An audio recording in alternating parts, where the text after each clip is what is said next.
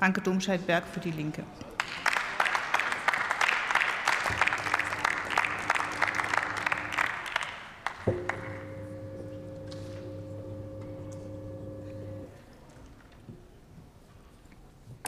Sehr geehrte Präsidentin, liebe Kolleginnen!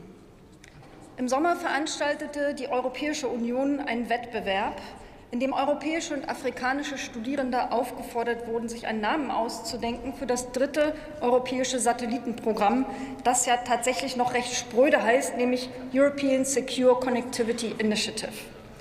Neben Galileo, dem Satellitenprogramm, dem wir GPS für unsere Navis verdanken, und Copernicus, das sogenannte Auge Europas, das Bilddaten liefert, sollen in diesem Projekt unzählige neue Satelliten für ein schnelles Kommunikationsnetz sorgen, das durch Quantenverschlüsselung auch hochsichere Datenübertragung erlaubt.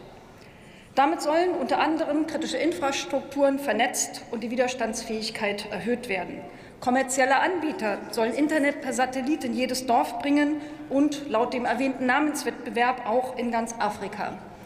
Sechs Milliarden Euro sollen sich die EU, die Mitgliedsländer und die Industrie dafür teilen, in einer Public-Private Partnership organisiert. Aber da stellen sich viele offene Fragen. Wessen Interessen werden denn eigentlich von wem und wie stark vertreten? Und wer hat das Sagen in dieser PPP? Wem gehört eigentlich die Infrastruktur und wer reguliert wie, was, Zugang und Preise? Ein unbezahlbares Satelliteninternet nützt ja weder dem Dorf in Portugal noch dem in Afrika. Das alles fragt die CDU in ihrem Antrag allerdings nicht, da sie die Interessen der Wirtschaft vertritt. Sie verlangt vor allem die Beteiligung deutscher Unternehmen und die von Start-ups und KMU in sämtlichen Bereichen. Aber offenbar ist die CDU nicht up-to-date, denn die EU hat bereits kommuniziert, dass ein Drittel des Projektvolumens an KMU und Start-ups vergeben werden sollen. Das ist schon ein gigantisches Förderprogramm für kleine und junge Unternehmen im Bereich New Space. Die Linke fordert stattdessen eine Orientierung an Interessen der Bürgerinnen. Denn der EU-Ratsproposal nennt nämlich nur Europa und, ich zitiere, geografische Gebiete von strategischem Interesse. Und das, meine Damen und Herren, klingt null nach Internet für ganz Afrika. Das klingt nach Abschottung der Festung Europa mit Hilfe neuer Satelliten, nach Grenzschutz und Frontex, die auch explizit genannt werden. Zwei Drittel aller von Frontex schon jetzt mit Drohnen entdeckten Flüchtlingsboote im Mittelmeer wurden übrigens libyschen Behörden gemeldet, die für ihre Folterlager bekannt sind.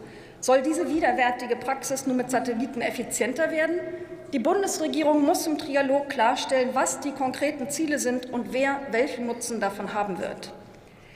Die Rede war in Europa übrigens auch von der Sicherung europäischer Assets im All, denn die Frequenzen der Datenübertragung seien ja endlich.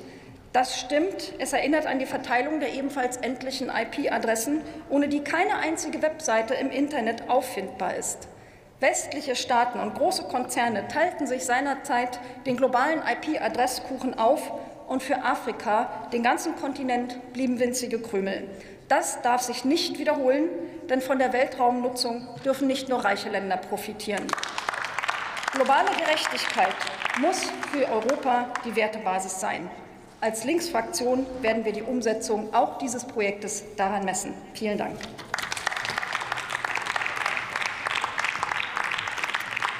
Vielen Dank. Jetzt frage ich noch, Entschuldigung, ich wollte nicht das, den, die Beifallsstürme unterbrechen, aber ich frage trotzdem noch mal, ist noch jemand hier, der seine Stimme oder ihre Stimme nicht abgeben konnte?